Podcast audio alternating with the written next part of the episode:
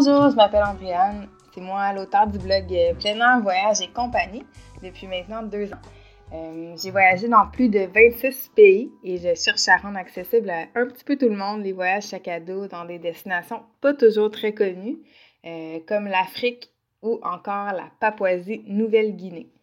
Donc, chaque semaine sur mon blog, je parle d'une aventure que j'ai vécue à travers le monde. Puis, par exemple, en ce moment, je parle de mon premier stage de coopération internationale en Inde lorsque j'avais 17 ans. Sinon, dans la vie de tous les jours, euh, je travaille dans le Grand Nord. Je suis enseignante euh, dans la communauté Inuit de Saluit au Nunavik. Puis, quand j'enseigne pas, ben, je prépare déjà mon prochain voyage qui va être euh, au Kyrgyzstan à vélo dès cet été. Donc, aujourd'hui, j'aimerais partager avec vous le récit de mon dernier voyage en Afrique de l'Est. Euh, sur le plan de l'aventure du plein air, ça a été vraiment un voyage complètement fou. Mais je pense que qu'est-ce qui m'a le plus frappé en Afrique, c'est l'aspect humain. Euh, j'y allais pas avec un ONG, j'y allais pas accompagné non plus. Donc, euh, c'était vraiment moi et les gens, les, des cultures tellement différentes de la mienne. Puis, c'est vraiment ça que je veux partager avec vous, l'aspect humain de ce voyage-là. Le podcast aujourd'hui, ça va être divisé en quelques parties. Puis c'est des articles de mon blog en fait que j'ai sélectionnés qui mettent le plus en valeur comment l'Afrique ça m'a frappé. Donc euh, je vais vous faire part un peu de mes émotions, comment ça s'est passé, puis surtout euh, de comment j'ai appris de ce voyage.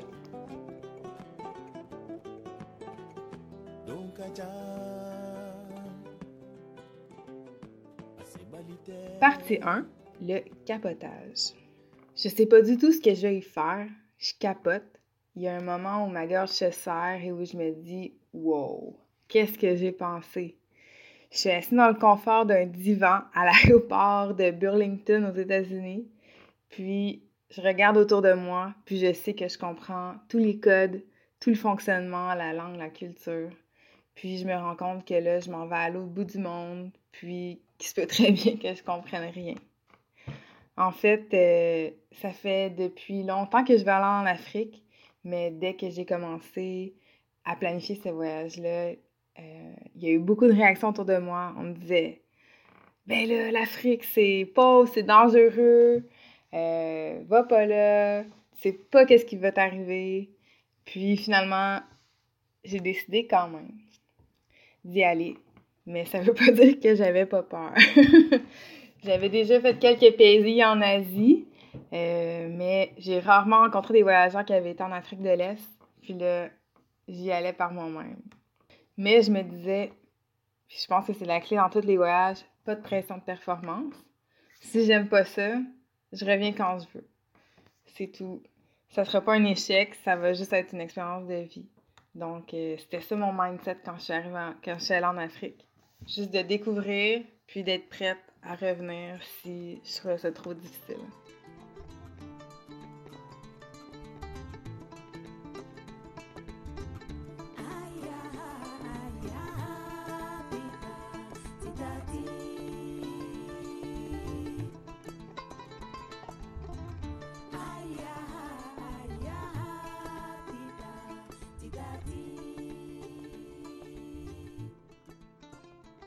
Partie 2 mon arrivée. La famine. C'est le mot qui revenait constamment quand je parlais aux gens que j'allais en Éthiopie. Hey, tu vas des enfants avec des gros ventres! Fais attention pour pas mourir de faim! Aïe, aïe, aïe, je savais pas trop quoi penser de tous ces commentaires-là. Dès que j'étais arrivée en Éthiopie, les premières questions que je me suis posées, c'est où j'allais dormir, où j'allais manger, comment j'allais me, me déplacer. J'avais l'impression que je savais rien. Mais quand je suis arrivée, je me suis sentie tellement ridicule. Addis Abeba, c'est une ville en plein essor. Euh, puis c'est là, quand je suis arrivée, que j'ai vu à quel point j'étais ignorante de ce qui se passait dans, ce, dans cette partie-là du monde. Tout le monde dans la rue me disait Welcome, welcome, bienvenue. j'avais plein de conversations avec les gens, puis qu'est-ce qui ressortait? C'était toujours le même message. On est pauvre, mais on a tout pour s'en sortir. Il y a tellement d'espoir ici. Ça, ça s'en vient. C'était fou pour moi de, parler avec les gens de ça. La dernière fois que j'avais vu euh, des gens aussi accueillants, c'était quand j'avais été au Bangladesh. Donc, euh, c'est pour ça que l'Éthiopie, ça a été un de mes plus grands coups de cœur. Après la première journée, je me suis tout de suite sentie en confiance. Il n'y avait vraiment rien à craindre en Éthiopie. Addis Abeba, c'est comme un curieux mélange de béton, de tôle. Il y a des dizaines de cafés extrêmement bons parce qu'il y a eu l'occupation italienne à quelque part dans l'histoire de l'Éthiopie. Croyez-le ou non, il y a plein de machines à expresso dans ce pays-là. C'est absolument surprenant. Oui, il y a quelques mendiants un peu partout, mais rien de rien de fou non plus là. Rien comme qu'est-ce qu'on aurait pu voir à la télé en parlant de l'Éthiopie. Il y avait aussi des gigantesques grues chinoises en train de construire des dizaines de bâtiments partout sur les montagnes, les églises et les mosquées. Franchement, il y avait encore plus de grues qu'à Montréal. Donc vraiment une ville en développement. Puis à 10, alors que j'avais peur de la famine, la, je pense que c'est le pays où j'ai le mieux mangé en Afrique. Euh, le plat traditionnel ici, c'est l'injera. C'est une grande crêpe euh, faite de farine de teff. Puis c'est vraiment délicieux et ça coûte rien. Donc euh, c'est vraiment pas dans ce pays-là que je suis morte de faim comme on, on me l'avait dit par chez nous.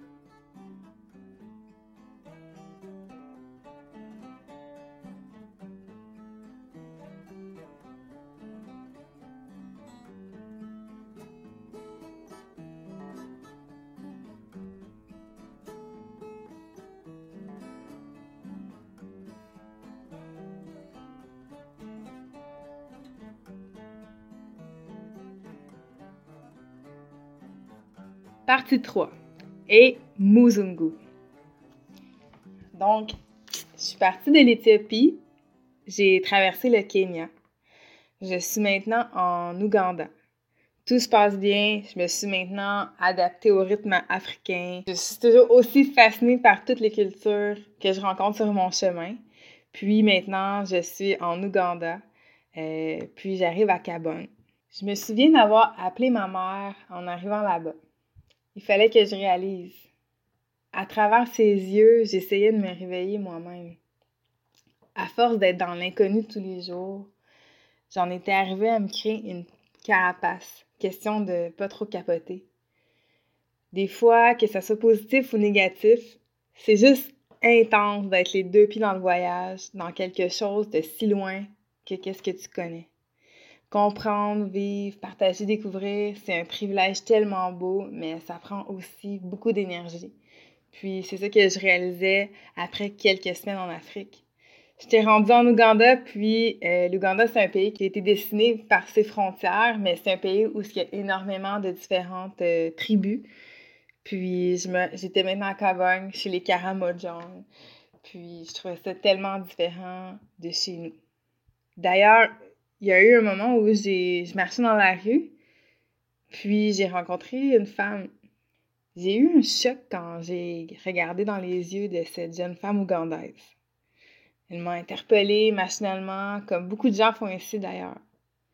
Les locaux sont curieux de savoir qu'est-ce que je fais dans le coin. Il y a rarement des touristes par ici. Elle m'a dit Hey, Muzungu! Ça veut dire Hey, l'étranger.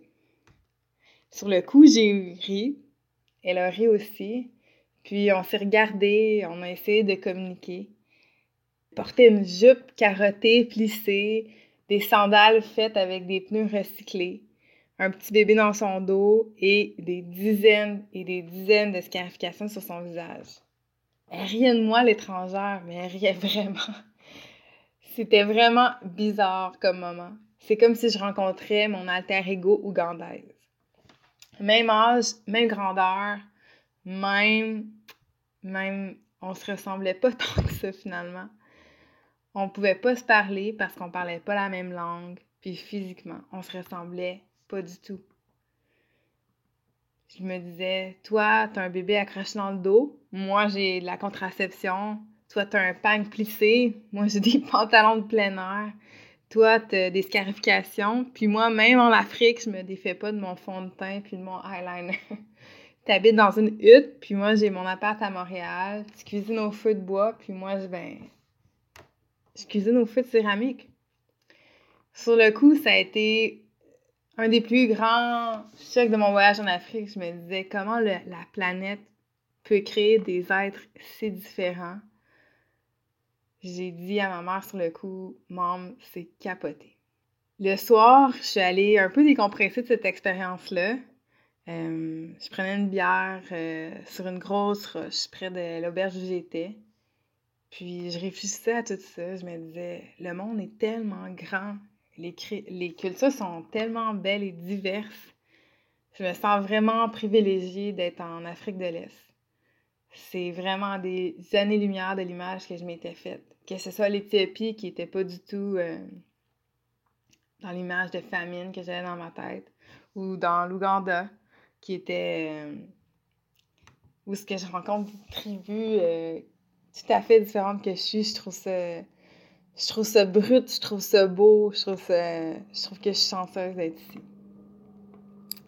Le lendemain matin, je vais au resto, puis, euh, une femme me tend le menu, puis je commande de la chèvre. Je comprends pas trop pourquoi, mais quand je dis ça, la femme me fait une grimace. Quelques minutes plus tard, j'entends des cris. Je comprends un peu ce qui se passe maintenant. C'est que la femme est en train de tuer la chèvre, de la vider, de la découper, de la faire frire, de couper les patates et de les faire frire également. En fait, je vais manger, cette journée-là, je vais manger seulement deux heures et demie plus tard parce que il y avait tout ce travail-là derrière la préparation de mon repas. Sur le coup, ça me fait vraiment rire. Je me rends compte que j'apprends en faisant l'expérience. Ici, les menus, ça sert vraiment à rien. En fait, euh, l'accès aux aliments dépend de bien des facteurs dont le menu ne fait pas partie. Euh, comme la viande provient des animaux tués sur place, et que le restaurateur n'est jamais vraiment certain du nombre de clients qui se présenteront, mais c'est certain qu'un animal est tué à la fois pour rentabiliser la viande. Sur le coup, j'ai vraiment réalisé que j'aurais pu être beaucoup plus attentive au langage non verbal de la madame. Puis, j'aurais juste pu comprendre que qu'est-ce qu'elle me pointait sur le menu, c'est seulement ce plat-là qu'elle avait. Puis que si j'avais été plus attentive, ben, j'aurais peut-être mangé plus tôt. Après mon repas, je m'en vais sur la rue principale. Je suis toujours à Cabong.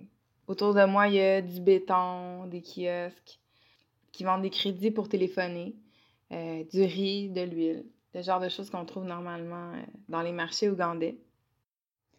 Puis là, tout à coup, mon compagnon de voyage me dit Hey, j'ai vu l'os. Là, je lui réponds euh, L'os de quoi Il me dit L'os du petit gars. Wow c'était une plaie infectée qui avait été trop loin. Waouh, c'est fou. On continue à se promener?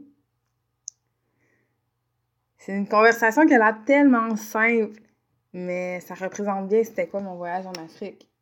Des petits chocs constamment, tout le temps, des moments qui ébranlent ta vision du monde. Quand tu te rends compte qu'il y a des enfants avec des plaies ouvertes où on voit l'os je pense pas que ça reflète nécessairement la réalité africaine, mais je pense que dans certains coins, oui, l'accès aux soins de santé est vraiment minimal.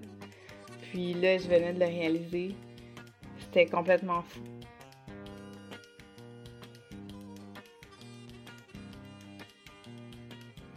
Partie 4.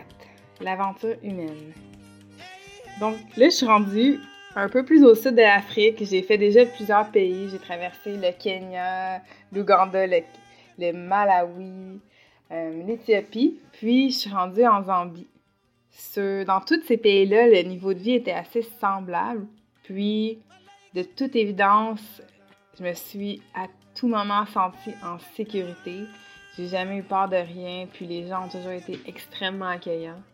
Ça a été euh, plein de surprises, plein d'apprentissages, mais je me suis toujours sentie à ma place et accueillie. Là, je suis arrivée en Zambie, puis le, climat a un peu changé.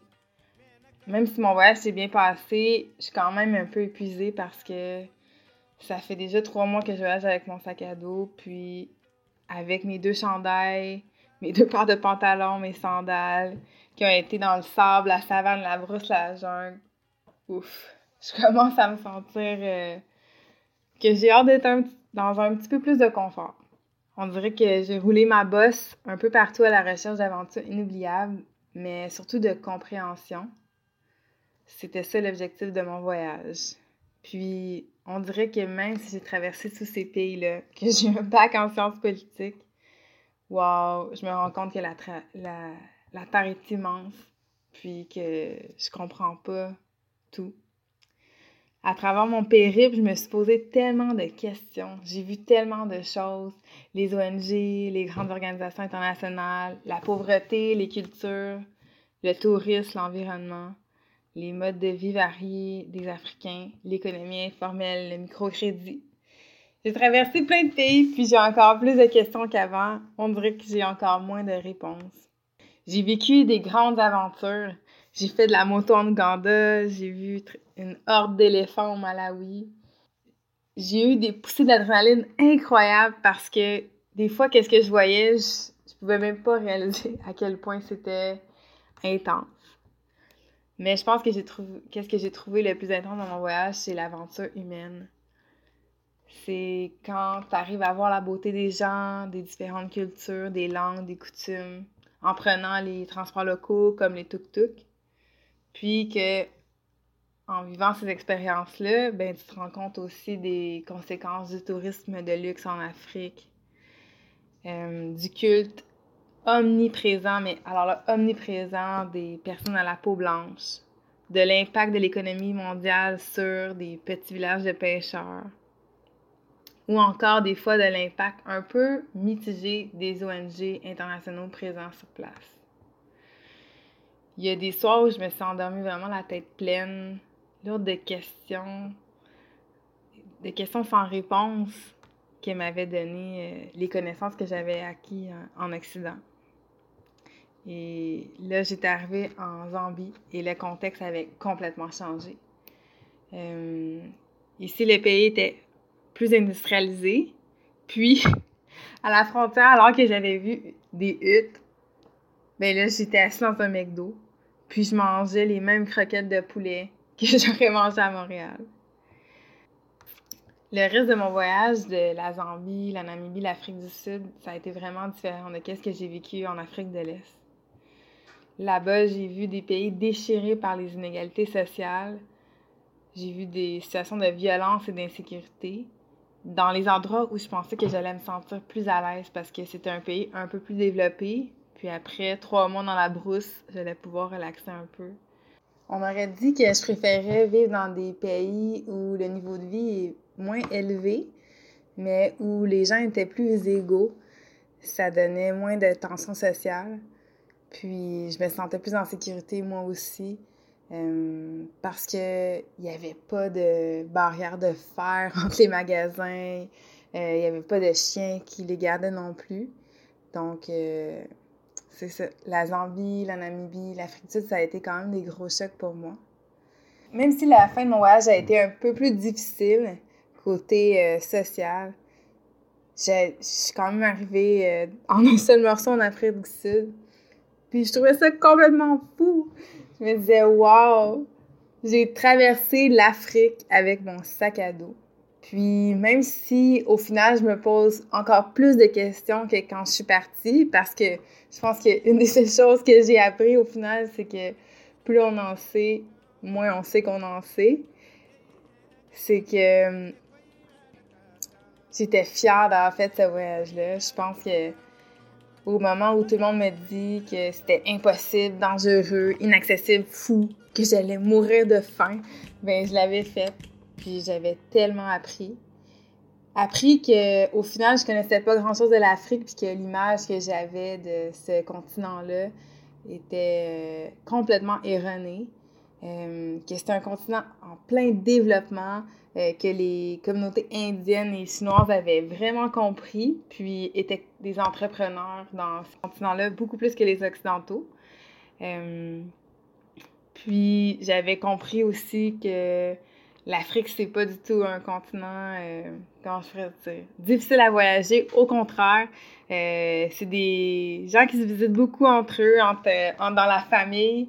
Donc, il y a tout pour faire un voyage à cadeau complètement plaisant et agréable. Il y a des auberges partout, de la bonne nourriture aussi.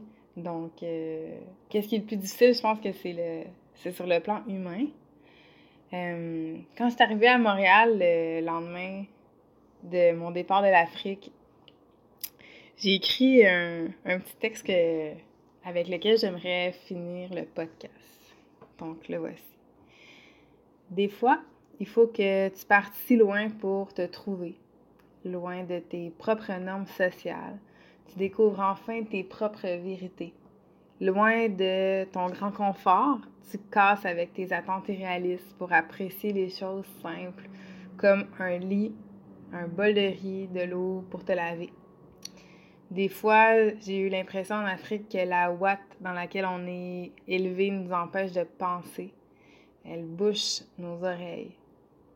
En voyage, face à des réalités si différentes de la tienne, tu te rends compte comment tu sais rien.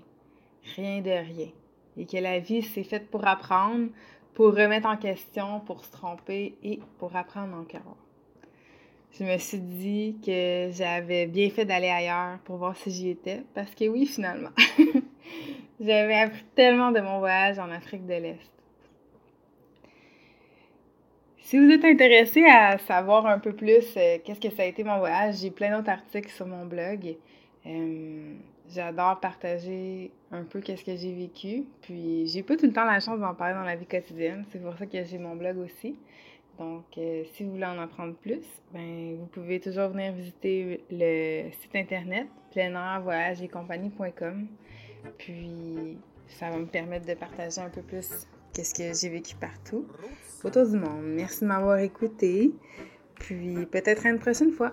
Merci.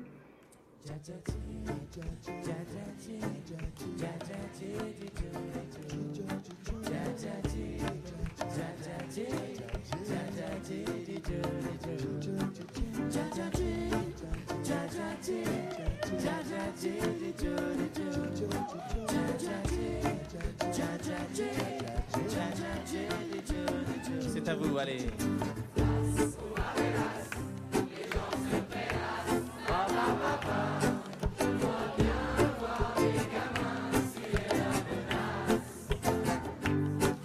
Sont des Américains, c'est chez eux que je me cache. Ce sont des Américains, c'est chez eux que je me cache. Las Mégodas, je vais tenter ma chance. Chez ceux d'en face, car de Rio à Caracas, j'ai pas ma place, j'ai pas ma place. Et peuple d'Occident,